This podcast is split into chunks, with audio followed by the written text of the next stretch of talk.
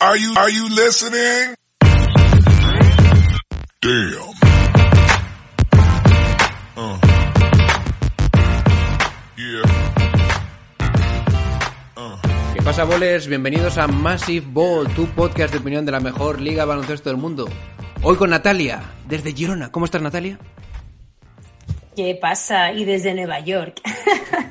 ¿Qué tal, John Ball? ¿Cómo estáis? Pues aquí estoy yo también, vuestro hoster, John Ball. Y en el episodio de hoy, chicos, vamos a hablar de algunos temas que están sacándose recientemente en relación a las finales de la NBA. Tenemos que hablar del papel que está teniendo Tatum, de sus estadísticas, tenemos que hablar un poquito de Draymond Green, que el otro día, o bueno, que viene haciendo podcast después de cada partido, y ayer me escuché el suyo, y la verdad es que es bastante interesante.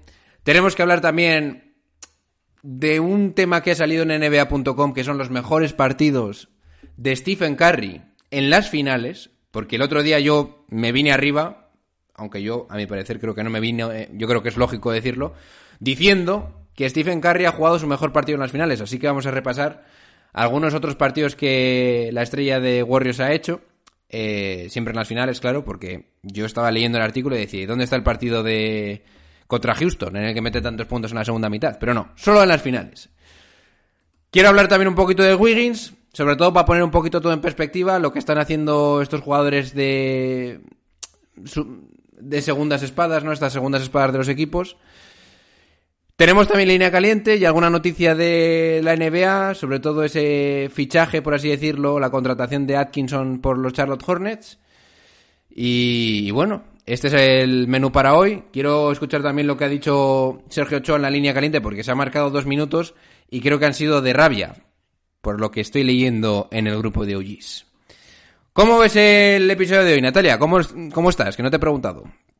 Pues nada, muy bien, muy bien. Ya como cada domingo, perfecto el plan para acabar la semana y para comentar un poco todo esto que está su sucediendo en la NBA, que está siendo bastante interesante. Así que vamos al lío cuando quieras. Pues ya sabéis, chicos, cuando las noches de NBA se hacen largas y los días pesados, siempre tendréis Massive Ball para pasar un buen rato. Comenzamos. Are you kidding me? His very first move as the executive was to sign Lamar Odom, who was on crack. Take that for data. Bueno chicos, antes de empezar por- con el episodio, quisiera preguntarle a Natalia cómo está viendo estas finales y cómo ha visto el Game 4, en el que Stephen Curry hace un partidazo brutal, no ha tenido oportunidad de decir lo que piensa hasta que llega el domingo, así que ¿cómo estás viendo todo esto? Pues la verdad es que estoy viendo que estoy un poco acojonada también yo, ¿eh? Porque, ostras, realmente estoy viendo que Boston a nivel equipo es mucho más sólido, tiene como las ideas más claras y creo que puede, mm, en conjunto, es mejor que, que Golden State ahora mismo. Pero Golden State Warriors tiene el factor Stephen Curry, que yo creo que eso es un factor impredecible y, y, de- y determinante. Y de hecho lo fue en el último partido, que yo creo que Stephen Curry tenía súper claro que no se iba del TD Garden sin ganar. Yo creo que ese fue su lema, se lo grabó a fuego y, y la verdad es que estoy viendo un poco esto, ¿no? Respecto al último partido, pues lo que me dices, al final yo vi que Boston pues se pudo llevar el partido perfectamente. Lo que pasa que, bueno, pues al final Stephen Curry hizo de las suyas y, y acabó llevándose una victoria que realmente yo lo veía difícil para Warriors. ¿Estás de acuerdo conmigo en el que puede ser este partido el mejor partido de Stephen Curry en unas finales? Son 43 Sí. puntos, 10 rebotes, 4 asistencias, 14 de 26 en tiros de campo, 7 de 14 en triples. Sí, sí, sí. Yo lo firmo. Firma. Y es ¿no? que además, y es que además, no solamente es por el hecho de, de los puntos y tal, es que es la dificultad de las canastas que, que mete, lo bien defendido que está, Ujú. alguna, una y alguna jugada, pero bueno, estamos hablando de que está, está, está compitiendo contra el mejor equipo defensivo de, de estos playoffs. O sea, que es que lo están defendiendo o intentando defender lo mejor posible. Y además, pues eso, ¿no? Que es el carácter que tiene, la mentalidad ganadora, y esto yo creo que al final es lo que hace elevarle hacia uno de los mejores partidos en la historia de los playoffs también, seguramente. En cuanto a actuación individual me refiero, Sí. de un jugador. Y yo también añadiría que es de los mejores partidos con más en juego. Porque no es lo mismo meter Exacto. 43 con un 2-0, con un 1-0, que 43 con un 2-1 abajo. ¿Mm? Exacto. Y, en, y fuera de casa. Y fuera de con casa, lo que eso sí. implica. Así que vamos a seguir hablando de Curry. Vamos a ver algunos de los otros partidos que, que el de Akron ha conseguido en las finales. Y vamos a repasar, por ejemplo, ese tercer partido contra los Toronto Raptors en el 2019, donde el tío metió 47 puntos, cogió 8 rebotes, hizo 14 de 31 en tiros de campo con 6 de 14 en triples. Una estadística bastante similar. Lo que pasa que en este partido, chicos, perdieron los Warriors porque no sé si, si- no sé si recordáis, pero en esta eliminatoria contra los Raptors, en este partido no jugaba todavía Clay Thompson, porque tenía un hamstring, ¿eh? tenía una lesión de isquiotibiales y el tío estaba intentando forzar la máquina, pero justo en este partido no jugó.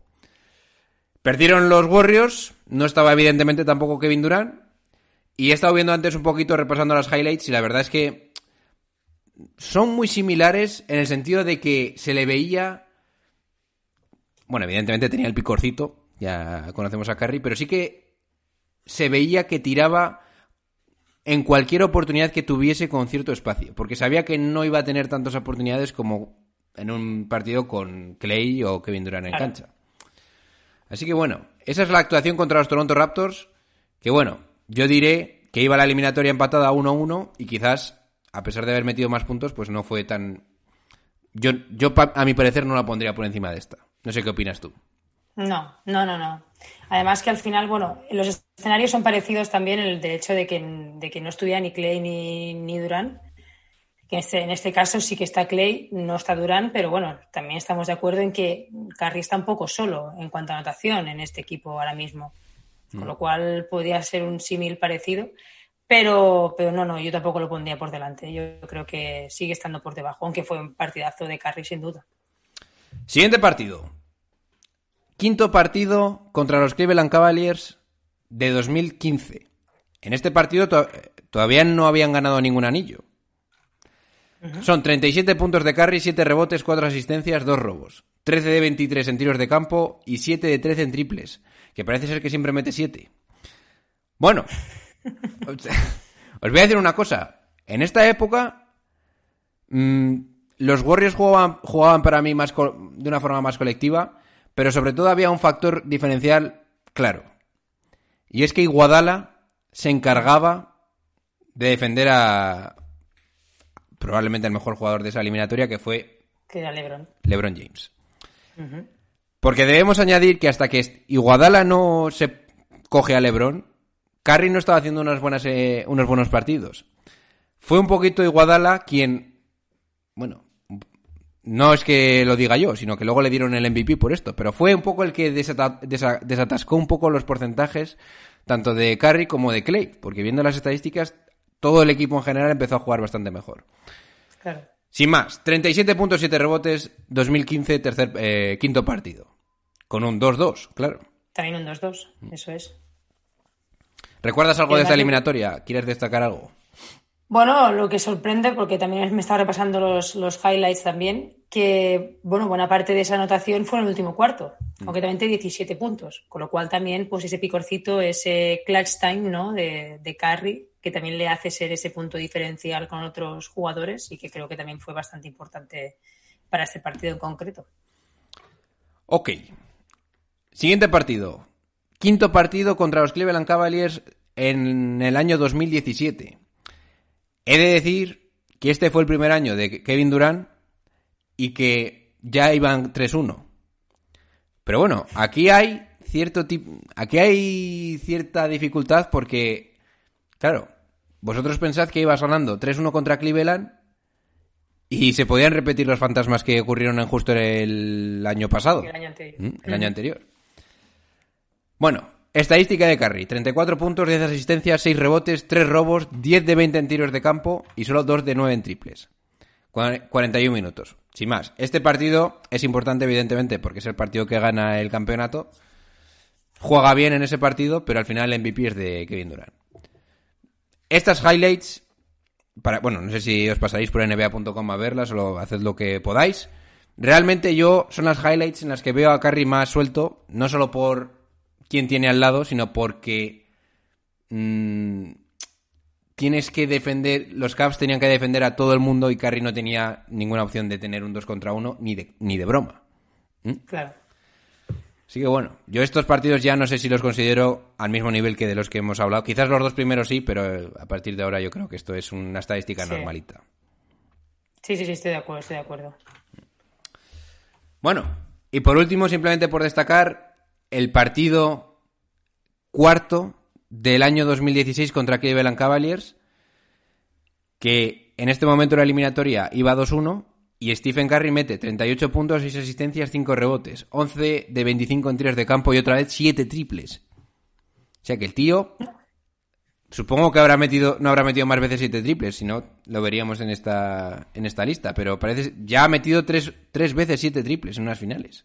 Ojito. Creo, ahí. creo, John Ball, que este partido creo que fue el, cuarto, me parece. ¿eh? No he dicho cuarto, ¿qué he dicho? Ha dicho el tercero. Ah, pues Con cuarto. este iban, iban 3 a 1 y fue el de- del- que- don- donde empezó la remontada de No, no, no. Cuarto partido irían 2-1. 3. Ah, claro, claro. Es verdad. Sí, sí, sí, sí. He hecho yo mal las cuentas. Sí, sí, sí, es verdad, es verdad. Es verdad. 2-1. El momento para poner 3-1. la puntilla, por así decirlo. Exacto.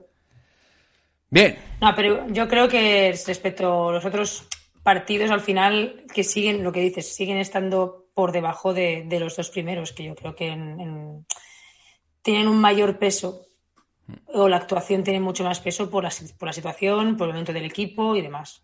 Son buenas actuaciones estas, pero sigo destacando las dos primeras con diferencia. Así que chicos, yo creo que el otro día podemos llegar a la conclusión que vimos el mejor partido de Curry en unas finales, para mí sin ninguna duda. Pero ahora ya tenemos la certeza, porque nos hemos repasado los mejores partidos en las finales, y yo creo que es así. Stephen Curry, chicos, hemos vivido el mejor partido de Curry en unas finales, anteayer. Ok, pues vamos a cambiar de tema, y vamos a hablar de Draymond Green. Que claro, yo estaba tan contento, estaba contento realmente porque habían ganado los Warriors, de Darwin. Nice. Estaba contento y tan contento escuchándome el podcast de Bill Simmons y coge el tío, porque esto no lo sabía, que dice que se, acababa de escuchar el podcast de Draymond Green y él estaba hablando de que estaba jugando mal, de que su madre había puesto un tweet, de que ni siquiera su madre sabía qué chorra estaba pasando en la cabeza de, de Draymond Green porque estaba jugando horrible. Y bueno, vamos a ver un poquito los fríos datos de este hombre y vamos a repasar o vamos a debatir con Natalia si pensamos que le deben sentar más. ¿Mm? Draymond Green, el tío, en 35 minutos por partido, está promediando 4,3 puntos, 7 rebotes, 6 asistencias. Y además está perdiendo 4 balones. Importante eso también. La verdad es que para mí son las peores finales de Draymond Green. Por lo que le comenté el otro día a nuestro amigo, un saludo para ti, Charlie Barbecue. Porque yo noto que Draymond Green ha perdido cierta calidad, sobre todo para ciertas jugadas. Ya no puede meter triples, ya no, supongo que será por la intimidación, intimidación de los pibos de Boston, pero ya no puede definir en uno contra uno, en una especie de rebote y tiro relativamente seguido, porque está totalmente in- intimidado. Y el otro día, en el cuarto partido, en los, mi- a partir del minuto 7, Steve Kerr le sienta para jugar más con Kevin Looney, especialmente, que realmente está teniendo un más menos en pista muchísimo mejor que Draymond Green. Está teniendo un más 17 sin em- y mientras que Draymond Green está teniendo un menos 17, casualmente. Sí, sí. Entonces, bueno, te pregunto, Natalia, ¿qué te está pareciendo, cómo te está pareciendo la actuación de Draymond Green en estas finales? ¿Crees que deberían sentarle más? ¿O crees, por otro lado, que Draymond Green es demasiado importante para el equipo como para prescindir de él? Yo creo que estamos de acuerdo en que, bueno, como has dicho, no están siendo las finales de Draymond Green, vamos, vamos en, absoluto, ¿no? Su actuación, sobre todo en ataque, está siendo muy pobre. De hecho, es casi casi un cero a la izquierda. O sea, es que prácticamente está anulado por parte de, de- Celtics. Y yo creo que está un poco sobrepasado. No sé si es por lo que has dicho, si el tema de, los pivots de, Boston el a nivel de intimidación, si porque él físicamente pues ya ha perdido esa chispa que a lo mejor le hacía poder eh, en algún momento hacer alguna jugada, generarse alguna jugada y demás. Y luego tampoco está siendo un jugador que esté canalizando o haciendo un poco más las funciones de playmaking para, para Warriors, con lo cual está siendo un jugador que en ataque anulado. Y luego en defensa eh, está claro que no lo puedes emparejar con, con, con Robert Williams, lo estás emparejando con, con, Brown, pero luego también, creo que lo comentasteis ayer con, Charlie, que al final está perdiendo ese factor de Draymond de, las ayudas, porque siempre está muy lejos de la zona, con lo cual tampoco está encajándolo bien a Iker desde mi punto de vista. Entonces, yo vi muy bien la decisión de, Stephen Kerr, eh, de Steve Kerr, perdón, de, de, sentarlo en el minuto, a partir del minuto 7 del último cuarto, porque en ese momento tenías a Jordan Poole mucho más enchufado en ataque y necesitabas puntos, ibas perdiendo, necesitabas anotar de alguna manera. Y luego me llamó mucho la atención, si te fijaste, que una jugada justo, justo que, que Warriors creo que roba un balón o, bien cogen un rebote defensivo, que salen en ataque y Stephen Curry pide tiempo muerto. Que esto me recordó un poco algunas jugadas del estilo de balonmano que hacen los cambios tan rápidos, ¿sabes? O fue al revés, creo que fue al revés, ahora no me acuerdo. Pero la cuestión es que se hicieron cambios muy rápidos eh, en este último cuarto para que Damon Green saliera en defensa, que luego lo hizo bien, luego estuvo muy activo, pero luego en ataque, pues meter a Jordan Poole y otros jugadores capaces de, de darte algo más. Porque Draymond Green no le da. Yo creo que no está dando para esta serie. O sea, es que no, no pasa nada por decirlo. Yo creo que hoy he leído en un artículo que Steve Kerr dice que al final Draymond Green es un, es competidor y al final yo creo que Draymond Green sabe perfectamente que no está jugando bien y si tiene que no jugar los últimos minutos, lo va a tener que aceptar. Por mucho que te llames Draymond Green. Pero al final lo que está en juego es un anillo de la NBA. O sea, yo creo que por parte de Green no le veo en ese papel de, de, de enfadarse o de hacer una rabieta como podría hacer otro jugador. Le veo más un jugador más de equipo. Es, mira, ahora que mencionas esto, Draymond Green en el podcast dice específicamente o contesta a los comentarios que le preguntan los eh, reporteros si había hablado con Steve Kerr o si le tenía que, que dar alguna explicación a Steve, Steve uh -huh. Kerr por haberle sentado. Y dice que ni de coña. Que él no cree que nadie le debe ninguna explicación, que es un jugador de equipo, y es justo lo que mencionas. Luego también el tío es... sale bastante con el pecho palomo diciendo que él siempre ha encontrado una forma de aportar para el equipo y tal. Pero. Y que ya la encontrará la forma. Digo, Dreamon, eh, quedan tres partidos. Como no lo encuentres ya, estamos jodidos. Pero, escucha, para mí fue muchísimo peor el Game 3 que este. ¿eh? Porque en este. Yo, a ver, yo sé que hay que darle palos porque es que de verdad hay momentos que tú dices, Dreamon, pero ¿cómo no puedes meter estas canastas? ¿O cómo puedes hacer estas cagadas? Pero si le dejan tirar, claro. le dejan tirar solo. Pero a ver, es que... si él coge y luego, si no, en vez de tirar, sigue haciendo algún tipo de jugada que vaya un poquito más con el flow del ataque, no me parece mal. Pero es que en el tercer partido ni eso. En el tercer no. partido estaba muy mal. Y sí, sí, muy más mal. que no jugase bien en ataque es que le veía un poquito más perdido. Y ya de tirar ni hablamos. O sea, si a eso le fijas... sumas de a tirar, tenemos un grave problema. Si te fijas en el, en el último partido, tampoco sacó esa mala leche que siempre tiene sí. Draymond, ¿no? ¿Tú crees que eso está hablando? Hombre, eh, teniendo en cuenta que le falta una técnica para suspensión, ¿no? Si no pues recuerdo mal. Jodas. Una o dos técnicas le tienen que faltar. Hostia, pues yo, no tenía eso sí, en mente, ¿eh? Yo me parece que algo así escuché en algún podcast, me parece. ¿eh? Pero las técnicas no se resetean cuando llegas a las finales. Ostras, ahora yo A mí me suena que sí, ¿eh? Pero no estuvieron diciendo, por eso, por eso le perdonaron la técnica la, en el segundo partido, creo que fue, que hubo, hubo bastante polémica. En el segundo partido sacaron yo una técnica. Yo, yo creo que, que esa trifulca que tuvo con. ¿Con quién fue? Con Brown. Con Brown, con Brown. sí. Creo que fue con Brown. Pedían técnica, pero porque ya, ya tenía una técnica y entonces hubiera sido la segunda vale. y le hubieran echado, pero no porque Bien se hubiera perdido un partido. Vale, vale, vale. Hombre, yo no sé si está hablado o no. Mm, a lo mejor le han dicho que se calme un poco, no lo sé, pero yo realmente pienso que tampoco debes mmm, mmm, atar a la manera de jugar de un jugador. ¿Sabes por qué te digo esto? Porque sí que vi a Steve Kerr más encabronado con los árbitros en el Game 4. Es más, ah, le vale, pitaron sí. una técnica. Entonces yo creo que Steve Kerr le ha debido decir, tranquilo, ya protesto yo. No es malo. Pero piensa también que Damon Green al final lo que te, utiliza mucho este trash talking para también desconcertar a los rivales. O sea, que eso al final le fue muy bien en el Game 2, por ejemplo. Que jugó con más intensidad y fue el Draymond Green que un poco más todos conocemos, ¿no? Es que por- para mí, por ejemplo, personalmente, el partido Game 2 de Draymond Green es exactamente lo que quiero de Draymond. Exacto. Lo que pasa que, y entonces, yo tampoco diría que está teniendo unas finales horrendas, que en cuanto a tiro puede que sí, pero ¿quién te puede dar eso si no en los Warriors? Es que no te puede Ahí dar está. eso nadie. Ahí está. No se lo vas a pedir a Wiggins, que el tío está ahí happy de la vida. ¿eh? El tío, si pudiera pasar desapercibido, lo haría. ¿Eh? No se lo vas a pedir a Jordan Poole ni a esta gente, aunque bueno. Jordan Poole está un poco... Últimamente está más excitado. Bueno, eh, vamos a hablar de Andrew Wiggins, ¿eh? con este pequeño segue que me he cascado. Andrew Wiggins, el tío, evidentemente nos está sorprendiendo a todos. Está jugando unos playoffs, no solo las finales, unos playoffs bastante buenos. Ya bien sea por su defensa o por la forma en la que encaja en el ataque de Warriors, pero especialmente en esta eliminatoria, el tío está promediando casi 17 puntos, casi 9 rebotes, 1,5 asistencias. Un robo y un tapón. Porcentajes, porcentajes buenos, tiros de campo 43%, tiros de 3, bueno, 31%, pero bueno, Andrew Wiggins. En general, siendo una final, no está mal. Para mí no me importa este en porcentaje, me importa personalmente. Y está destapándose como... No sé si me atrevería a decir el segundo mejor jugador de Warriors.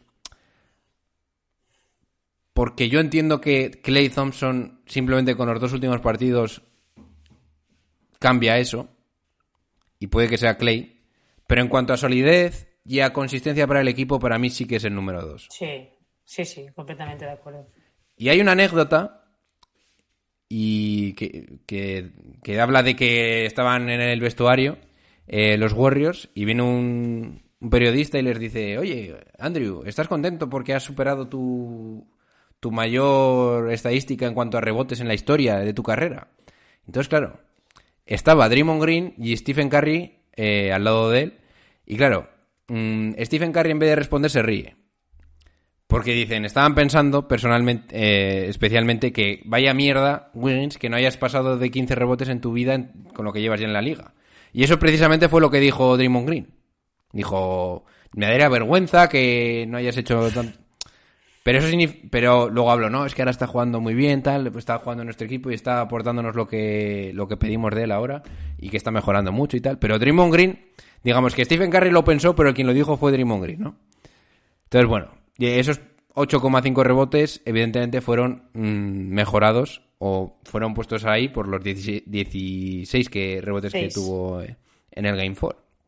Así que bueno, sí, te pregunto. ¿qué te está pareciendo Andrew Wiggins?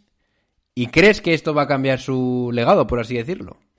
¿O su cara de cara a la, a la NBA? Pues yo creo que si nos dicen a todos que Andrew Wiggins hubiera sido el segundo mejor jugador de un equipo candidato al anillo en unas finales de la NBA hace un año y medio o un año, no nos lo creemos. Al menos yo no me lo creo. Pero es evidente que esto es trabajo de, de Steve Kerr y todo su cuerpo técnico que ha hecho que encajara a Andrew Wiggins en este equipo, darle su rol. Y yo creo que Andrew Wiggins al final Creo que no le vamos a ver nunca como esa primera espada que todos pensábamos que sería cuando lo draftearon, pero creo que puede ser una buena segunda espada. Bueno, ya lo está demostrando, de hecho. Y respecto a lo que dices de las finales, yo creo que no solamente es en estas finales, yo creo que está haciendo unos playoffs muy serios. En todas las eliminatorias ha sido un jugador muy sólido, muy regular. Te habrá, te- habrá podido anotar más o menos, pero siempre en el lado defensivo siempre ha destacado. Y al final, pues ayer hizo un trabajo increíble contra los Celtics, un equipo que mm, precisamente de altura y de físico no es que ande falto, y Andy Wiggins se metió ahí abajo, cogió rebotes los que quiso y, y ofensivamente hizo un par de acciones en el último cuarto buenísimas, que cogió dos rebotes ofensivos donde anotó posteriormente y creo que le hicieron hacer unas, una, una contribución para el equipo en ese momento muy importante, con lo cual yo creo que está siendo el jugador que Curry se está apoyando para, para tirar adelante esta eliminatoria y creo que está respondiendo. Pues sí. Estoy aquí leyendo algún artículo sobre Andrew Wiggins y sí que es verdad, porque yo de esto me acuerdo, que cuando llegó a la liga le empezaron a comparar con Tracy McGrady, Vince Carter o Kobe Bryant. Y el artículo dice, que voy a mencionar quién lo escribe, Sergio Rabinal. Sergio Rabinal dice que incluso Drake le dedicó un estribillo en sus canciones. Pero es que yo me acuerdo de este estribillo. Hostia, yo no sé de canciones. Sí, y yo me acuerdo que mucha más gente, bueno, incluso me acuerdo que cuando hacían predicciones para quiénes eh, sobre quién iba a dominar la liga en X años, Andrew Wiggins aparecía ahí arriba junto con Anthony Davis. Porque ahora mismo Anthony Davis tiene 29, Andrew Wiggins tiene, si no me falla la memoria, 26. Tiene 26 años, sí. Y ahora mismo estaría más o menos o en su prime o llegando a su prime. Y bueno, Andrew Wiggins no es que esté haciendo unos números de la hostia, pero bueno, ahora a, a día de hoy está promediando 19 puntos por partido con los Warriors. La anterior temporada ha promediado 20, 20 en, la, anterior justo 20 otra vez. Y en la última con, eh, con Minnesota consiguió 23,3 puntos. Así que bueno, no es que esté dominando, pero al final el tío va a ser titular en un All-Star. Como gane el anillo, va a ser campeón de la NBA. Y eh, van a tener, va a tener los mismos anillos que Anthony Davis, por ejemplo. Así que bueno, Sí, exacto. O va a tener más anillos de las comparaciones con Tracy McGrady y Vince Carter. efectivamente. Entonces, Así que bueno. Bueno, por último quiero destacar algún tema sobre Boston. No vamos a dejarles eh, a un lado. Aunque bueno, vamos a hablar más de ellos, así que no sé si es mejor o, o peor. Y es que Tatum, el tío, está jugando, no te diría yo que mal, pero por debajo de lo que todo el mundo estaríamos esperando al principio de esta eliminatoria, ¿no? Jason Tatum, en estos cuatro partidos está promediando 22,3 puntos, empatado con Jalen Brown, 7,8 asistencias, que quizás es el número que igual te deja ver algo de esperanza en cuanto a su mm, eclosión Lo en los siguientes partidos.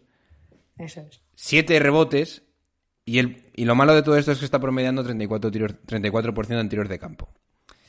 A ver, a mí realmente no me está pareciendo algo flagrante su, aporta- su aportación para los Boston Celtics, porque realmente no es que esté haciendo las cosas mal, es que simplemente igual no es tan asertivo como yo esperaba que iba a ser. Y probablemente, si tú hablases con él, él te diría que está intentando jugar coralmente para que todo el mundo, para poder ganar a los Warriors de una forma coral, ¿no? Pero bueno, el caso es que después de las últimas eliminatorias esperábamos mucho más de Tatum, por lo menos 30 puntos por partido, y en el único partido en el que promedia esos puntos pierdes. Entonces, bueno, ¿qué opinión te merece Tatum ahora mismo?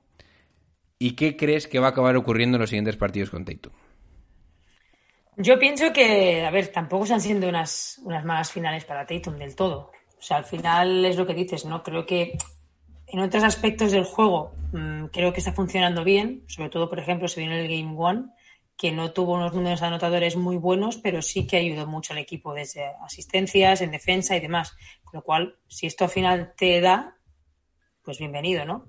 Pero creo que al final Tatum tiene que, agarrar un poco esa figura como Stephen Curry es en los Warriors.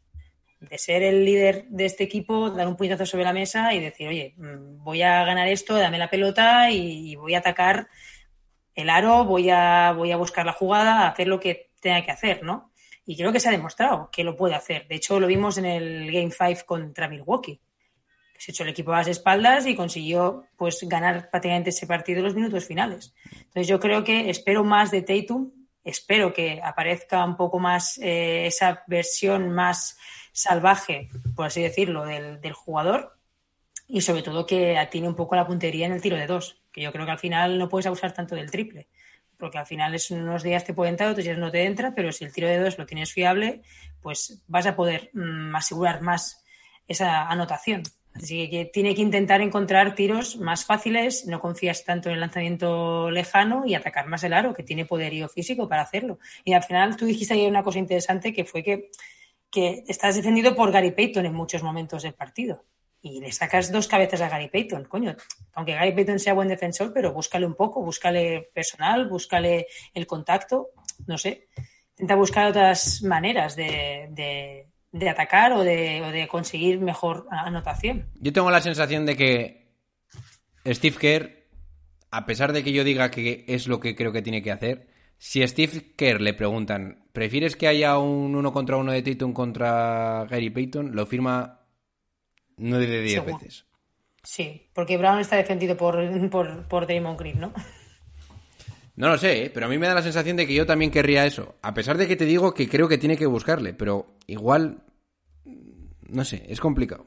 Es complicado porque al final Gary Payton, los pocos minutos que juega, juega con una intensidad tan alta que igual no sé si te conviene. Sí, sí. Pero bueno, mm, es complicado, es complicado. Eh, el otro día estuve escuchando en el podcast de Ben Simmons esta reflexión. Y es, si Tatum sigue jugando como está jugando, en plan 20 puntos por partido, sería de las pocas veces en las que un jugador, o sea, un equipo gana el anillo con un jugador promediando menos de 23, 24 puntos. La última vez que pasó esto fue con los Pistons, del 2004, que no había una estrella clara. No. En cuanto a porcentaje, no digo que Tatum no lo sea, ¿eh? que ya vengo aquí defendiéndole mucho tiempo, no me... Bostonianos, No tranquilos. lo interpretéis. Sí.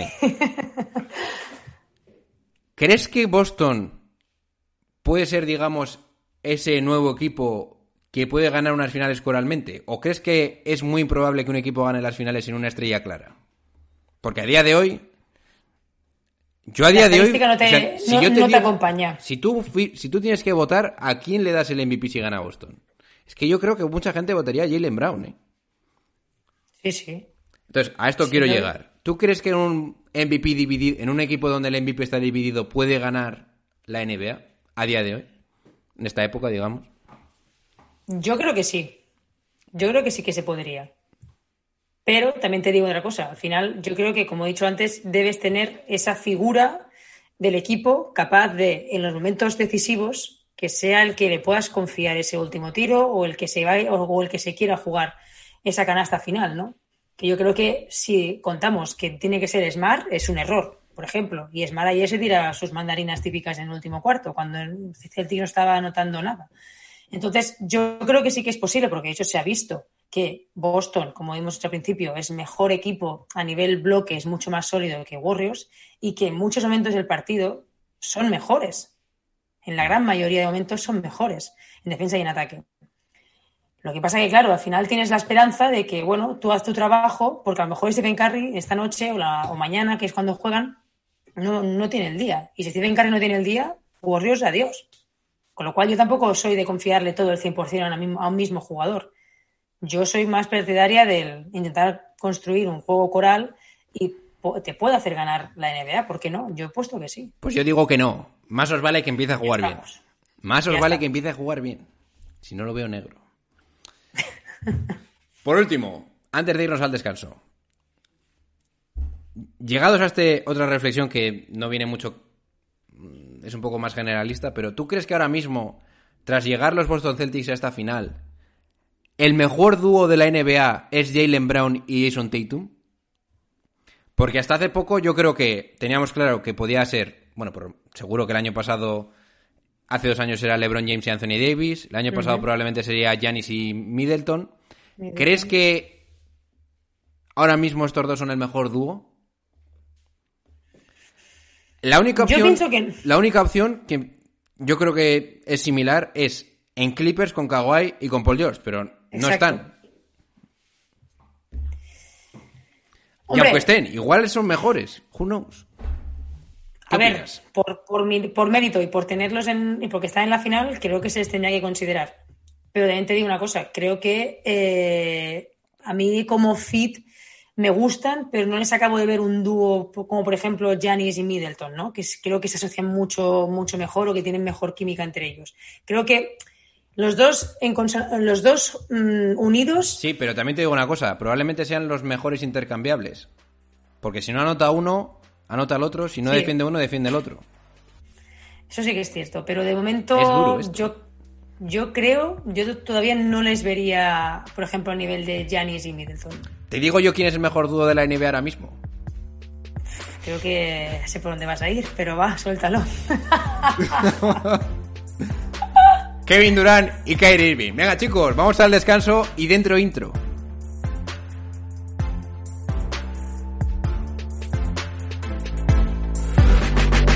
Michael double teamed on the drive in for the left, gets chased into the corner, comes right back.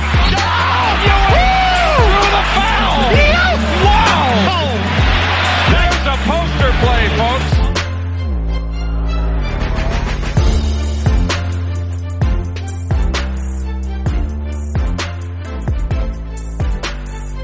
Bien chicos, estamos ya con la segunda parte de Massive Ball y Breaking News nos viene Natalia a soltar una noticia brutal y lamentable.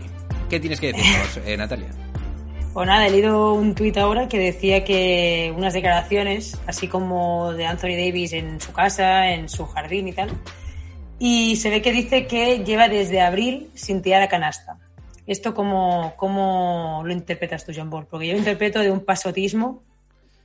mm, Yo lo interpreto como un, un síntoma de que se quiere pirar de ahí. Yo creo que Anthony Davis habrá preguntado, oye, pero ¿sabéis Westbrook? Y dicen, lo vemos complicado, tranquilos, ya me voy yo. Yo ya, sab- yo ya sabéis lo que os dije. Anthony Davis y Russell Westbrook por Ayton y Chris Paul. ¿Quién dice que no? Sí, sí. Todos dicen que Yo no. creo que dicen que no todos, pero vamos, yo no lo veo muy coherente. Son los típicos tres. Pero bueno, también podemos interpretar que aunque Anthony Davis, como dices tú, que no quiere seguir ahí, también puede ser que Anthony Davis es como que se haya apalancado un poquito. Joder, un poco. Anthony, te voy a reventar la cabeza, ¿eh? Que yo sí que esperaba de ti el MVP de la Joder. temporada, ¿eh? Y tanto. Y es que este chaval tiene mimbres para poder serlo. Joder. Como os podéis dar cuenta, ya he cambiado el chip y ahora soy John Ball, el asesino. Vamos a hablar de una noticia que realmente al 60% de los oyentes se la sople, pero la vamos a soltar. Kenny Atkinson, lo siento Héctor Bocanegra, va a ser el nuevo entrenador en jefe de los Charlotte Hornets. Nuestro amigo Kenny, ¿eh?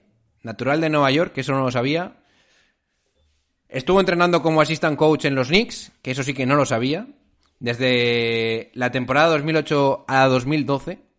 Luego el tío, el tío estuvo en Atlanta como assistant coach también, tres temporadas. Luego tuvo la oportunidad de entrenar a los Brooklyn Nets, que es evidentemente de donde le conocemos más. Estuvo desde la temporada 2016-2017 hasta la temporada 2019-2020. Y ahora que lo he estado chequeando, mm, pensaba que había tenido mejores temporadas, realmente. Evidentemente se comió toda la reconstrucción después de hacer ese gran traspaso por los picks y esto que hizo los Nets eh, con Boston Celtics. Con Boston. ¿Eh? Así- y claro, le contrataron como entrenador así para desarrollar jugadores y tal. Bueno, la primera temporada aceptamos que fue lamentable, que fueron 20 victorias, 62 derrotas. La 16-17. En la siguiente el tío hizo 28-54, el tío estaría hypeado, hemos mejorado. En la siguiente probablemente, que es su mejor temporada en la liga, 42-40, que para lo... Vamos a decir las, como son, las cosas como son. Para la mierda de equipo que tenía lo hizo bastante bien con DeAngelo Russell, que hasta yo me creí que DeAngelo Russell era un buen jugador. ¿eh? Y luego, por último, en la temporada eh, 2019-2020 le echan con, una, con un récord de 28-34. Luego fue asistente en los Clippers, me imagino que con Doc Rivers, 2021.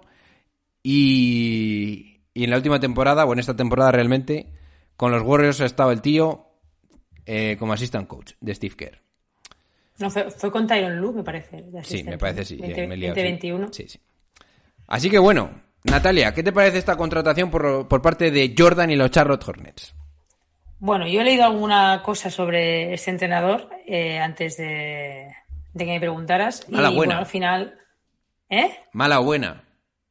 Bueno, al final ha explicado un poco el perfil de entrenador que es y, bueno, al final lo que, lo que es, un, es un entrenador que tiene una buena capacidad para desarrollar jugadores y conteniendo en cuenta que Charlotte Hornets tiene uno de los jugadores con mayor proyección de la liga, que es la Melo Ball, y luego también tiene Miles Bridges, que también es, es joven y es un proyecto joven, creo que puede ser un entrenador que pueda encajar bien.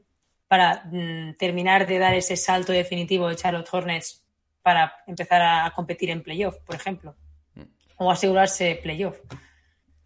Es que al final yo creo que opinar sobre un entrenador es difícil porque hay diferentes, mm, no sé cómo decirlo, diferentes vestuarios, es, es complicado, ¿no? Pero yo no le veo mala opción para Hornets. Recordad que Kenny Atkinson basi- básicamente fue echado por Kyrie Irving y sus palabras cuando dijo que, bueno, aquí tiene que haber muchos cambios y uno de ellos es el entrenador, tal cual. No me preguntes si está bien dicho o no, pero lo dijo así.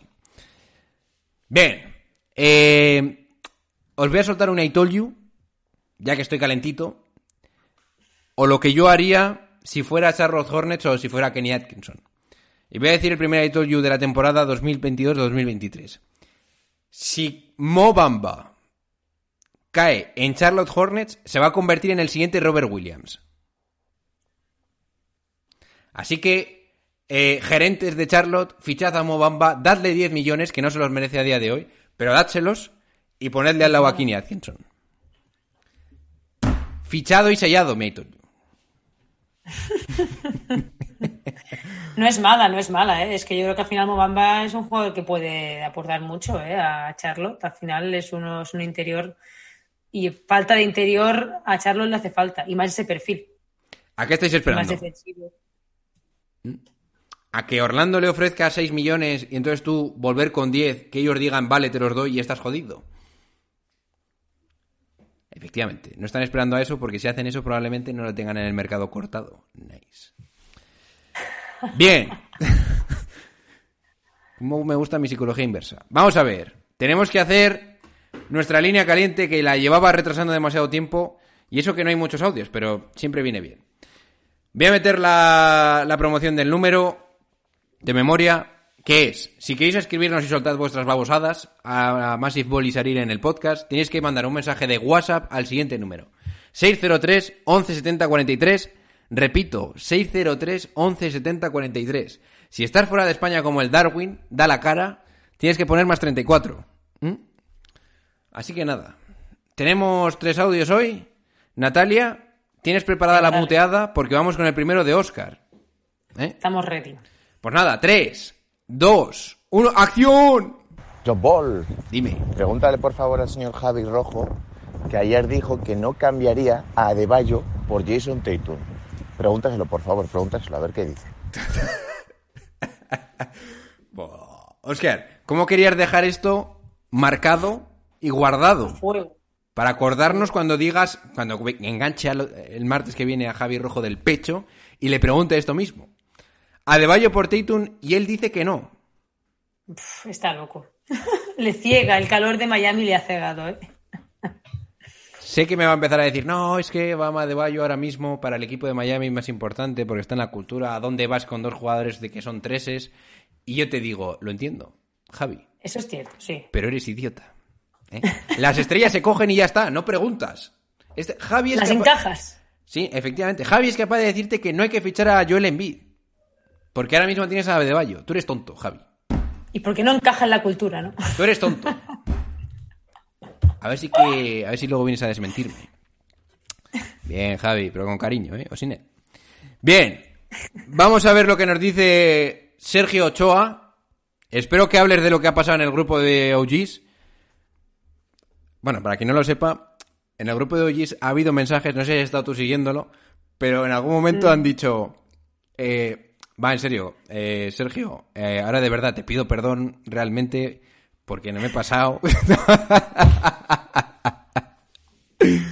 Luego he puesto algunos memes yo de para caldear el ambiente, no sé ni lo que estaba pasando, ¿eh? pero yo meto cizaña aunque, aunque no entienda lo que dicen. Así que nada, vamos a ver lo que nos dice Sergio Ochoa en los 2.43 que tiene que soltar. 3, 2, 1, acción. ¿Qué pasa, bolers? Nada, quería enviar mis props sobre Está fumado. la línea cachonda sobre el tema Donovan Mitchell, ¿no? He estado escuchando atentamente Qué pesado el eres con este tema, de ¿eh? John Ball con Natalia y sobre el conflicto de Rudy Gobert, Donovan Mitchell, eh, etcétera, etcétera. Yo creo que eh, creo que estamos todos de acuerdo en que eh, Utah debería mantener a Donny, a Donovan Mitchell, pero Igual porque soy ¿Pero qué aficionado a cierto ese? equipo púrpura que es una mierda, ya es una basura, se me ha ocurrido un trade bueno para ambas partes, A ¿no? ver qué sueltas, por Donovan ¿eh? Mitchell, y es de Aaron Fox, el pick 4, Harrison Barnes y pick futuros. Escuchas a Natalia y tienes esa ilusión de Donovan Mitchell en los Knicks. No puedes competir con de Aaron Fox, pick 4, Harrison Barnes y pick futuros. Nada en Knicks puede. Luego se habla de Miami, ¿no? Tyler Herro, eh, Gabe Vincent, eh, Max. No puedes competir con un pick 4 de Aaron Fox, Harrison Barnes y pick futuros. Aparte de Miami no tienes pick futuros. Y no, Ya, eh, lo siento mucho, Gerro no es mejor que Aaron Fox. Sé que me vais a llamar loco, sobre todo tú, Javier, el del barrio rojo. Pero también se dice que los locos son los más sabios. Y yo soy un puto sabio, ¿no? Entonces, yo creo que me parece un buen trade para ambas partes. Creo que Utah, a ver, yo entiendo que Utah no lo haga porque quiera confiar en Donovan Mitchell. Pero también no me parecería mal punto para empezar de cero, que es lo que han hecho con el cambio de Quinn Snyder. Gobert, yo aceptaría mm, la, la oferta esta. Al principio no me convencía, pero si añade esa parte de Miles Bridges, el pick 13 y alguna ronda futura, sí, sí lo haría. Y sería una explosión, pero creo que tendrías piezas buenas para, para reconstruir si haces esa, si aceptas la oferta por Donovan Mitchell. Sinceramente, Fox me parece un gran talento, solo que eh, en Sacramento no va a ser All-Star, pero a mí me parece que tiene capacidad All-Star. Vance es una muy buena pieza de titular y el pick 4 es un pick 4. Aparte de picks futuros, que los picks de Sacramento sabemos que valen más que un pick de Miami o de. Bueno, Miami igual no, porque son igual de fracasados que nosotros. Pero yo, yo haría el, el deal. Yo haría el, de- el deal y también por la gracieta de ver un- una pareja de guards llam- llamada de Mitchell, como es Davion Mitchell, y de Mitchell, como es Donovan Mitchell. Pero bueno, yo sé ¿Qué que John Boy me dirá que estoy loco, que asesino, que te voy a matar, que el trade es una mierda. Pero lo que he dicho antes, los locos son los sabios. Saludos cordiales.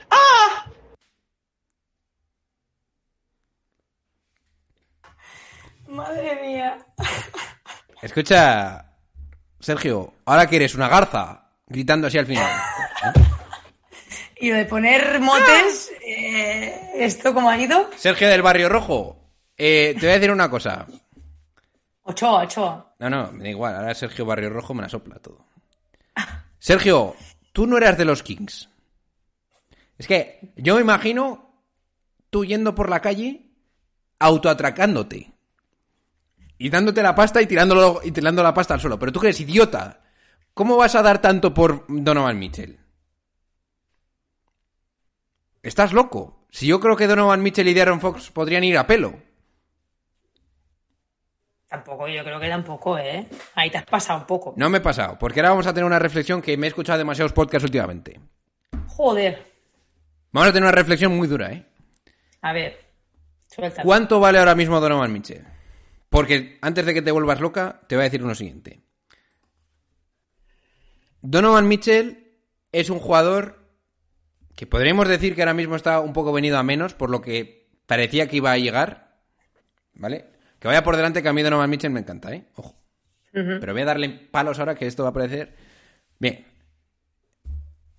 Donovan Mitchell está venido a menos. Todos los equipos en la NBA más o menos pueden encontrar jugadores como este. Ahora digo lo siguiente. Todos los equipos en la NBA, yo creo que si tienen que elegir entre tener el contrato de Donovan Mitchell o tener un pick alto, probablemente se queden con el pick alto. Solo pueden... Probablemente solo el 10% de los equipos ahora mismo lo cogería si de verdad quieren competir por un anillo y es la pieza que falta. Rollo... Como un Miami. Rollo Miami, ejemplo. probablemente.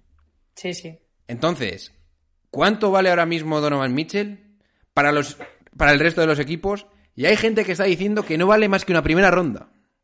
Y yo te voy a decir, low key, que estoy bastante de acuerdo con eso. Y más. O sea, y, y por eso te digo, eh, Sergio Bobolón, que estás loco. Porque si tú das a De'Aaron Fox el pick 4 y a Harrison Barnes, vamos que si lo haces. Joder. Lo haces, pero y encima querías meter más. Es que estás loco. O sea, yo creo que Kings puede dar simplemente. Es más, yo daría simplemente a De'Aaron Fox y algo más. Y probablemente me quedaría Harrison Barnes, porque Harrison Barnes, si de verdad quieres cambiarlo, te van a dar más por él. O sea, tú le dices a Milwaukee, si quieres a Harrison Barnes, joder que si lo quieres. Ya ves. Joder que si lo quieres. O sea, un equipo con aspiraciones de anillo te lo cambia siempre. Sí, sí. Te lo cambia siempre. Sí, sí, sí, sí, sí. Entonces, Sergio, mm, si tú estás loco, yo estoy, yo, estoy, yo estoy aún más loco, porque te estoy diciendo que yo daría incluso menos si fuera Kings. Así que vas de genio a tu puta lámpara y te escuchas mi lámpara, que es la mejor. ¿Qué dices, Natalia? ¿Estás de acuerdo Hombre, con esta pues- gilipollez que, estoy soltando- que estoy soltando o te parece que... Yo estoy de acuerdo en parte en lo que dices del valor de Donovan Mitchell. que yo creo que un poco, o esta temporada ha sido mala y la borramos y a ver cómo es la siguiente, o realmente se ha visto un poco el techo de Donovan Mitchell. Y esta, ese, ese jugador que vimos en la burbuja, pues es, el- es un gran jugador y de hecho yo creo que ahí muchos nos, nos hypeamos en ese momento pero realmente luego le ves en el juego colectivo, le has visto cómo, has jugado, cómo ha jugado este año en Utah y yo creo que está lejos de ser un jugador que colectivamente pueda ayudar al equipo.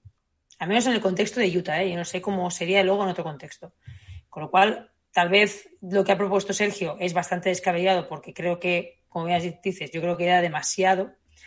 Pero mm, yo creo que si Donovan Mitchell le metes en un contexto como para ganar un anillo en plan Miami, yo sí que le encajo mejor que incluso que Knicks, por ejemplo. Yo no confiaría, o sea, me, ilusionaría como aficionada de Knicks, sí, me gustaría, porque al final Donovan Mitchell es una estrella de la liga. Pero como para que todo el proyecto recaiga sobre él, yo creo que en ese punto tal vez no. No lo haría. Porque no le veo un jugador. La peor situación para Knicks es juntarte con Julius Randle y Donovan Mitchell. Si tienes a Donovan Mitchell, por Dios, traspasa a Randle. Totalmente, claro. Nos vamos a volver locos. Lo vamos a hacer porque lo sabemos. Aunque yo llego a un punto que ya no tengo que hablar en plural con los Knicks porque yo ya soy de, de los Nets. Bucha, Pero te voy a decir una cosa. Como Donovan Mitchell acabe en los Knicks y te quedes con Julius Randle, con Fournier, me imagino que RJ Barrett no. Y Claro, con- porque es lo único que puedes pot- potable que puedes dar a, a Utah, está claro. te puedes comer una mierda gorda, ¿eh? Totalmente. Y sí, sí. Y muchos encima ya no hay a ver si desarrollamos a los jóvenes. Por eso que yo, que yo creo que Miedo. es verdad que Donovan Mitchell ha bajado un poco Yo en ese miedo. Por eso, yo creo que es eso, que Donovan Mitchell, tal vez hemos visto un poco la realidad de Donovan y que tal vez no vaya a ser ese jugador que nos pensábamos o capaz de liderar una franquicia de cara a competir por un anillo. Yo personalmente, Vale. si fuera Utah, y con esto zanjo este tema de Utah, traspasaría a Gobert 100% porque es el jugador que más valor tiene de los dos, aunque me joda. Por el que seguro que la gente se va a volver muy loca. Pero muy loca, por ejemplo, Atlanta se puede volver muy loco. Te puede dar muchísimas piezas que tú puedes desarrollar muy potentemente. Sí. Véase Hunter, Hun- eh, de, Ange- de Andre Hunter, Herter, es que cuesta pronunciarlo, pero estos dos, si entran en tu paquete, yo firmo. Y lo que haría es quedarte con Donovan Mitchell una temporada más, sin Gobert, probablemente no llegues a playoff, pero Donovan Mitchell te va a promediar 26. Y entonces allá lo traspasas. Y te va a subir el valor. Eso es lo que habría que hacer, Jacobo, que estás loco. Eso es lo que hay que hacer. Bien. Vamos a ver qué nos tiene que decir Charlie Barbecue, que el tío no tuvo suficiente ayer y ha decidido mandar más audios. Y por cierto, mm, no puede, no puede, no, puede mandar más audios en el grupo de hoy. Bien. Vamos a ver lo que tienes que decir, Charlie. 3, 2, 1, ¡acción! ¿Qué pasa, bolers? ¿Cómo va todo por ahí?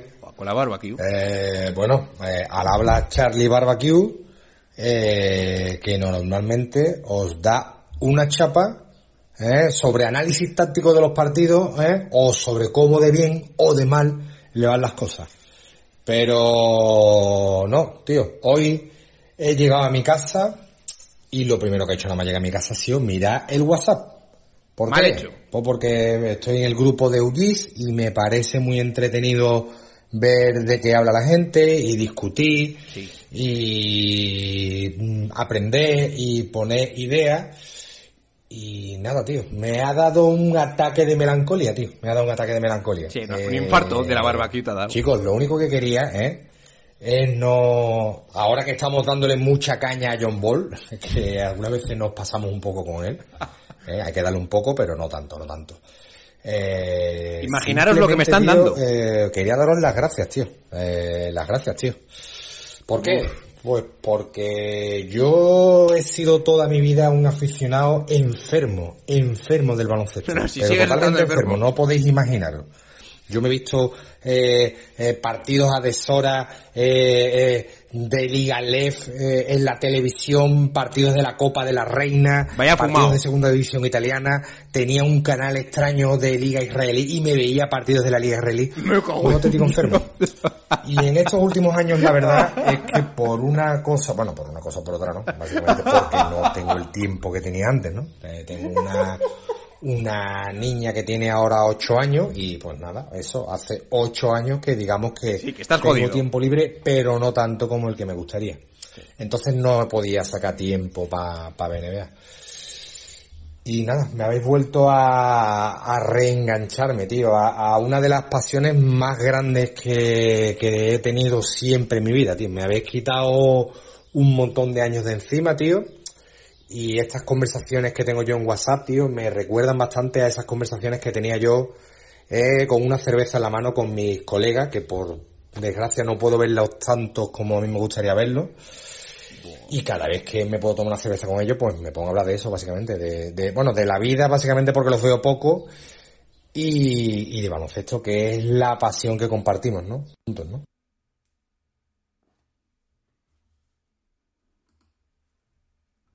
Y el Charlie ha reventado el audio y ya no se, oye más.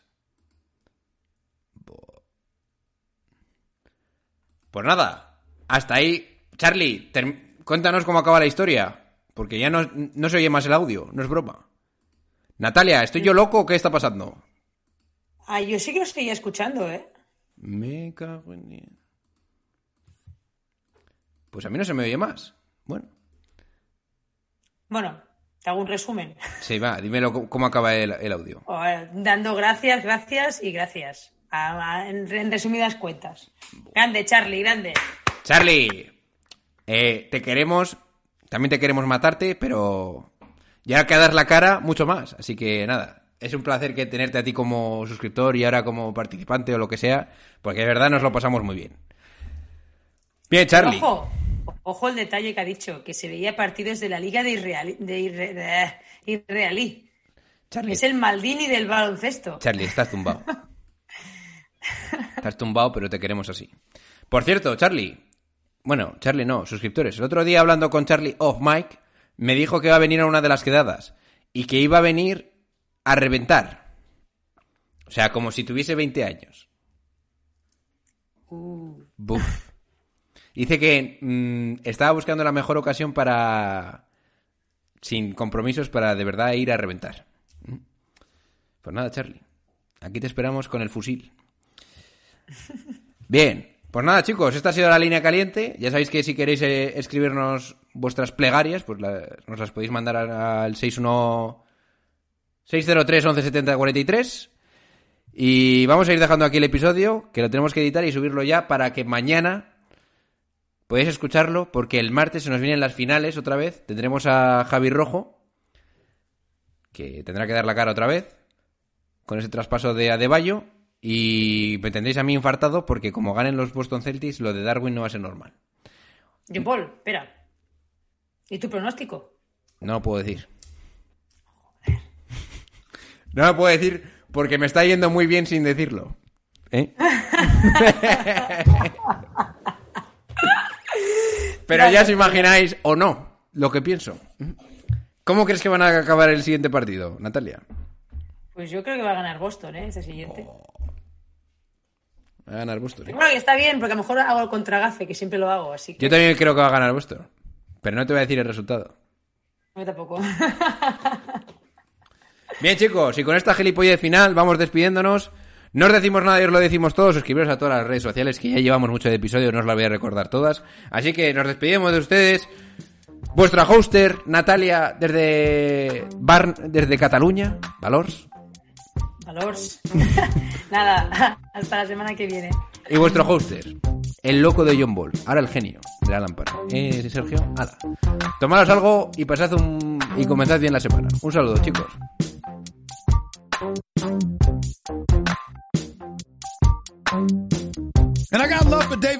Too. And oh, by the way, when we talk about girlfriends and wives in the NBA,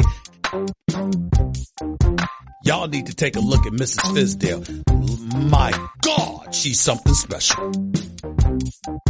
I assure you, you would see why that man is one of the happiest men on earth. Having said all of that, Take that for data.